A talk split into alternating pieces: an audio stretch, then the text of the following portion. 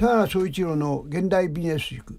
えー、今回のゲストは配車サービスウーバーを提供するウーバージャパン代表の高橋正美さんですと言いながらウーバーってよくわかんない。そ の高橋さん。アメリカで始まったらいいんだけど、はい、どういう会社なんですかウーバーってのは。はい。あのウーバーというのはスマートフォンアプリから、うん、スマートフォンアプリ、はい。うん、を開くとですね、うん、あの地図が出てきまして、でそこでボタンを押すと、すぐに自分の近くにいるハイヤーですとかタクシーですとか、そういった車を呼べるサービスになります。あのまあ、その IT を使ってですね、そのドライバーさんと、まあ、乗るお客様をマッチングさせる、そういったサービスになります。だけどアメリカにもねタクシーいっぱいあるのに、はい、なんでわざわざそのタクシーじゃない車をね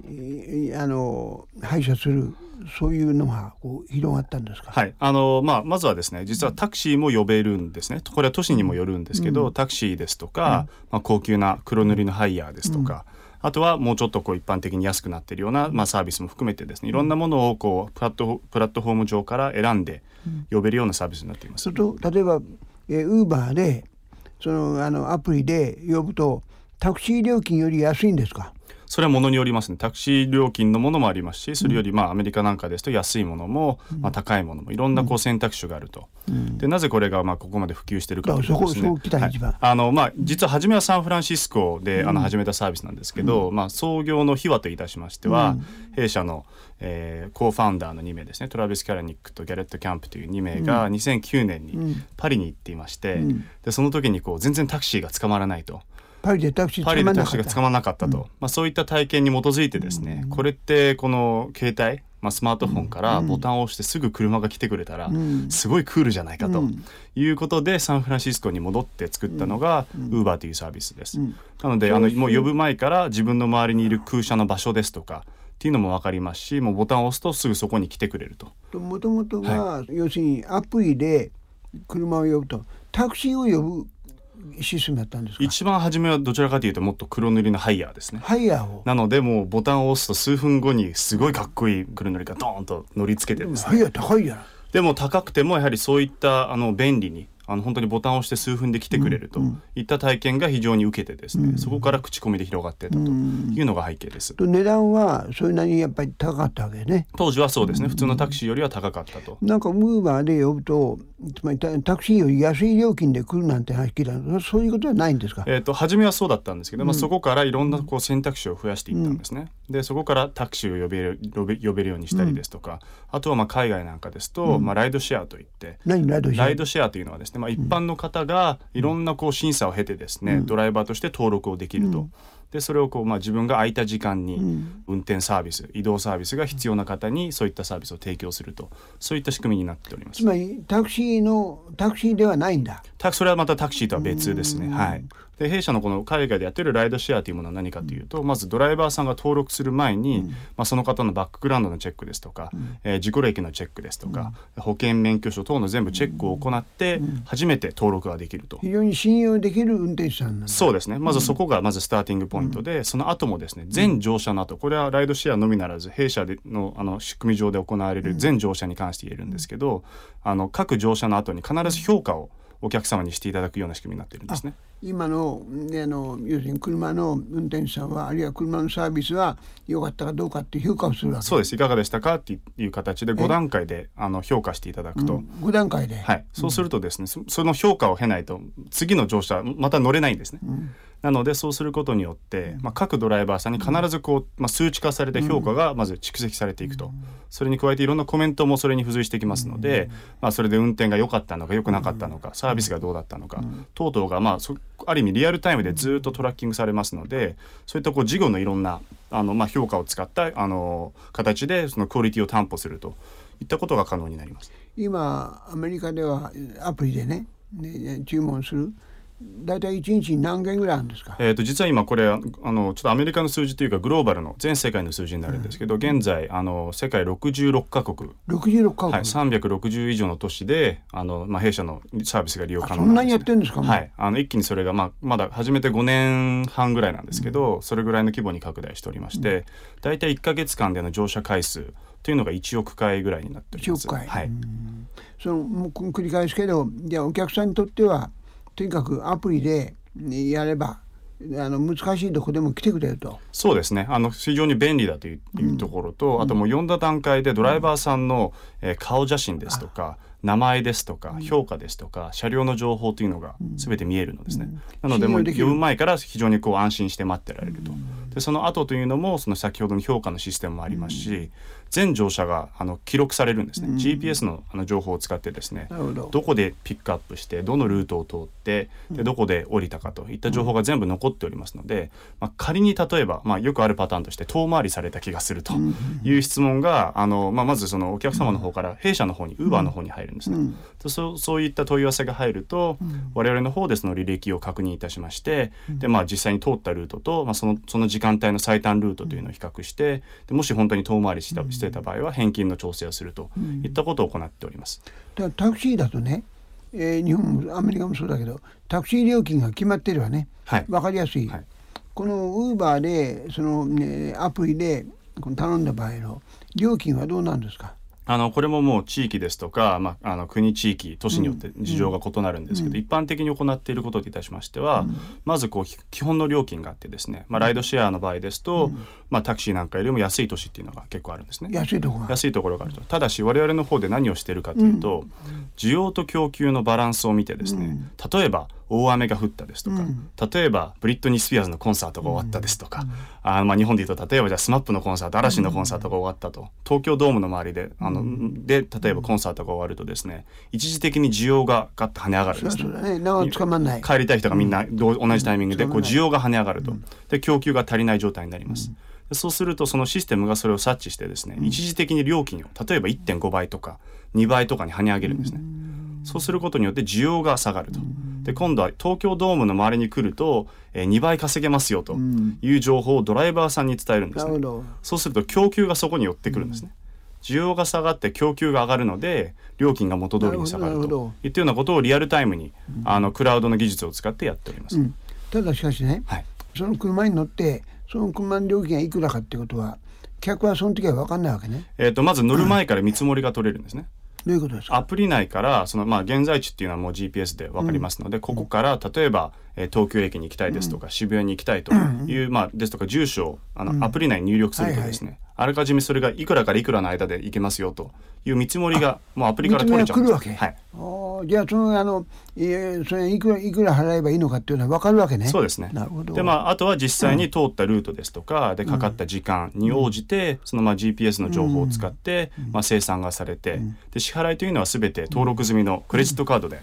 行われるんですね。なので目的地に着いたらもうもう降りるだけと。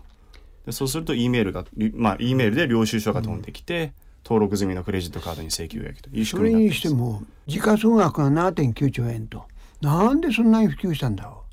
あのまあ本当に我々がこう、まあ、世界これだけ60何カ国でやっていてですね、まあ、非常にその共通しているのはその需要としてより便利に、えーより安全に、より安く、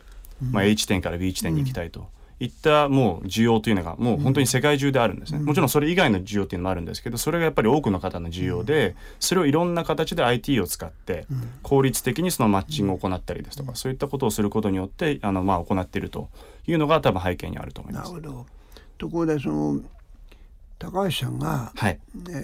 ウーバーに入る前にはい、ソニーにいたんですね。はい、これ高橋さんは学校大学はアメリカですよね。そうです。はい、シカゴ大学？はい。で、まあそれまでもずっとまあ育ちもあのまあアメリカですとかヨーロッパ。育ちもアメリカヨーロッパですか？そうですね。と生まあ日本をず生まれは日本です。で6歳からほとんどずっと海外に行ってまして。なんでその会お父さんの職業そう父の仕事ですね。まあ大学からはもう自分のまあ自分の希望でアメリカに行ってですね。でそこからあのまあビジネスを学びたいと思いまして、日本に、えー、まあ大学卒業したタイミングで戻ってきまして。あシカゴ大学卒業してはい。一回日本に戻ってくる、戻ってで4年間、まあ、ソニーの本社の方で勤あめましてソニーは日本のソニーに入ったわけ、ね。そうですそうです。僕はまたアメリカのソニーかと思あ日本のソニーです。日本の本社で、まあ、マーケティングですとか、あの例えば液晶テレビのブラビアというブランドがあるんですけど、ね。うん。それの、まあ、立ち上げ全世界の立ち上げなんかを担当しましてでそこからフランスに、えー赴任する機会がありましてソニーのフランスソニーフランスでソニーフランスに赴任しまして、まあ、現地の、まあ、テレビの授業の担当をしまして、それをそれを3年間やった後に、ビジネススクールにあの行ってですねインシアドというフランスの？はい、フランスにある学校なんですけどインシアドという学校に行きましてでそこで、まあ、MBA を取ってから、あのまあ、その後は志願してですねあのシリコンバレーにどうしても行きたいというふうに思いまして、なんでその MBA 取ってはい。ソニー辞めたんですか？えー、と実はその後はソニーでシリコンバレーに行ったんですね。あ最初はソニーでシリコンバレー行った、はい。そうですそうです、はいあのまあその自分としてそのやっぱシリコンバレーでいろんなイノベーションが起きてきていてですね、まあこれはその単なる技術の話ではなくて、やはりそのシリコンバレーにいる人々のやっぱメンタリティといいますか考え方そのリスクに対する考え方ですとか、やっぱアクションのスピードですとか、そこ行きたい、はい。そうね、日本でもね IT とかね、はい。えーベンチャービジネスというとシリコンバレーなんか、はい、シリコンバレーっていうとこうどういう世界なんですか？なんていうんですかねやはりその、まあ、人々のやっぱりパッションといいますか本当にこう世の中を IT の力で変えてやるぞというふうに本当に心の底から思っている方がたくさん集まってる場所です世ね。界中から？世界中から。でやっぱそういってそういったそれもやる方もそうですし、まあ、投資する人々もそういうリスクがもちろんあるんだけど、やっぱりそのリスクがあるところにどんどんどんどんいろんな、まあ、ある意味計算されたリスクですね。でそういったところ計に投資算されたリスクってどういうことですか？あのやはりそのリスクというのはあの、まあ、誰にでもやっぱりこれやったらどうなんだろうという不安はある中で、まあ、いろんなあらかじめ、まあ、調査ですとか分析を行うことによって、ある程度一定のこれってこ実は大きなリスクだと思われているけど実はこの分野っていうのは非常に可能可能性があってリスクっていうのは小さいんじゃないかと。その差アービトラージをあの見つけてですねそのリスクが実際はそんなにないんだけど大きいと思われているようなところにどんどんどんどん投資をすることによってそれがまああの例えば弊社のように大きく化けるということが、まあ、起こりやすい環境が、あのそういったエコシステムができているのがシリコンバレーだというふうに思います。そのソニーのフランスからシリコンバレー行った、はい。シリコンバレー行った目的はシリコンバレーでどうしようと思ったんですか、はい。あのまあ、ソニーでそのシリコンバレーでの、まあ、投資案件ですとか、まあ、買収案件、まあ、本当にそのスタートアップの発掘ですとか、そういったこともしましたし、あとはまあソニーの事業の一部の売却ですとか、そういったことを担当していまして、なので本当に数多くのベンチャー企業と会ったんですね、もういろんなそういった起業家ですとか、まあ、投資家の方々と会うことによってですね、まあ、そのそういった本当に眠っているいろんな資産ですとかノウハウですとか人々のタレントとソニーをうまくつなぎたいとその架け橋になりたいと思いまして、まあ、いろんなこう、まあ、案件をまず自分で開拓していって、それをこう、まあ、本社の方とつなげていったという仕事をしていました。で、はい。なんでソニー辞めてウーバーだったんですか？はい、あのまあたまたま、なぜソニーを辞めたのか？あのまあそのシリコンバレーで仕事をしているようで、まあ、私もサンフランシスコに住んでいまして、でまあ、たまたまこのウーバーというのはサンフランシスコの会社でしてで、まあ、こういったサービスが自分もあのユーザーとして使っていましたし本当に身の回りあものうソニーの時から使ってました。はい。あの配車を頼んだわけね？そうですね、ですとか本当にこう例えば携帯を使って、うん。本当にあの簡単にコンテンツ例えば映画を見たりとか、音楽を聴いたりとか、うん。車を呼んだりとか、まあ、そういったことが本当にあ一般的な、ん。あのもうライフスタイルになっていたんですね。そういうのをこう自分としても体験していまして、でこう自分の母国の日本を見た時に、まあ、全然そういったものが普及していないと、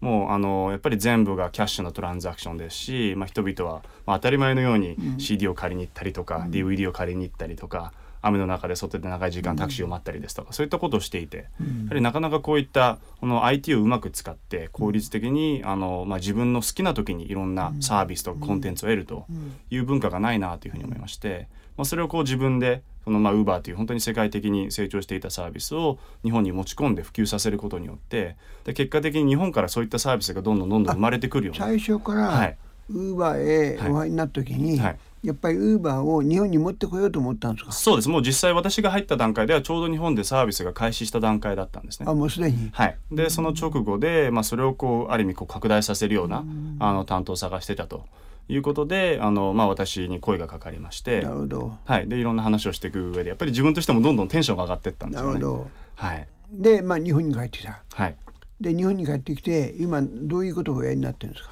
あのまあ、日本で今東京であのサービスをやっておりまして東京では、あのまあ、ハイヤーですとか、黒乗りのハイヤーとかタクシーを呼べるようなサービスをやっております。うん、とアメリカみたいに、はい。タクシーでもないハイヤーでもない、はい、えーその車を、はい。うん配車するってことは東京ではやってないやってないです。はい。なんか福岡でやろうとしたとか？そうですね。福岡であの1か月間だけ、まあ、実験的に、あの検証プログラムということであの九州大学の TLO と組みまして、まあ、データ収集が目的だ目的だったんですけどあの、まあ、いろんなこう、まあ、人々に無料で乗っていただいて、まあ、いろんな人々の移動パターンを見たかったんですね。移動？パターン。もうこの時間帯にここからここへの移動が多いですとか、実はここからここが移動が多いんだけどあの全然供給が足りないですとかここからここっていうのは実際渋滞が発生しているってことも全部データを見ると分かるんですね、そういったこう情報を全部収集することによって、まあ、都市の、まあ、ある意味都市開発といいますか、今よくスマートシティなんていうふうに言われますけど、そういった開発にも生かしてほしかったですし、まあ、我々としてもその東京以外での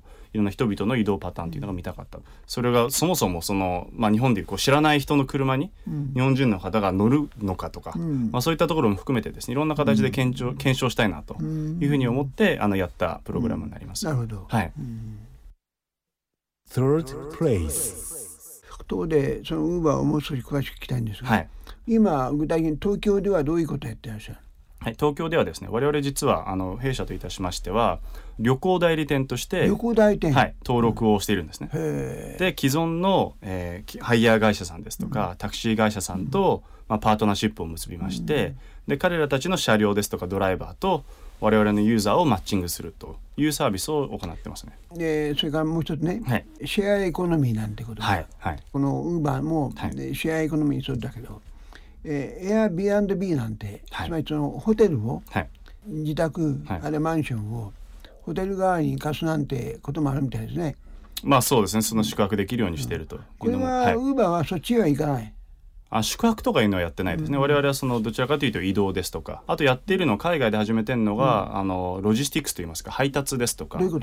あのもう本当にそれは同じアプリを開くとですね、あの都市によってはそのハイヤーですとか、ライドシェアとかいう横にその配達のウーバーラッシュというのが出てきてですね、それを選択するともう使い方は同じなんですね、一番近くにいる例えばメッセンジャーの方ですとかが来てくれて、で荷物を渡すとそれをはあの目的地に持ってってくれるとなるほどいったようなサービスもやってます。なるほど。日本ではまあこれあのお始めになって、はい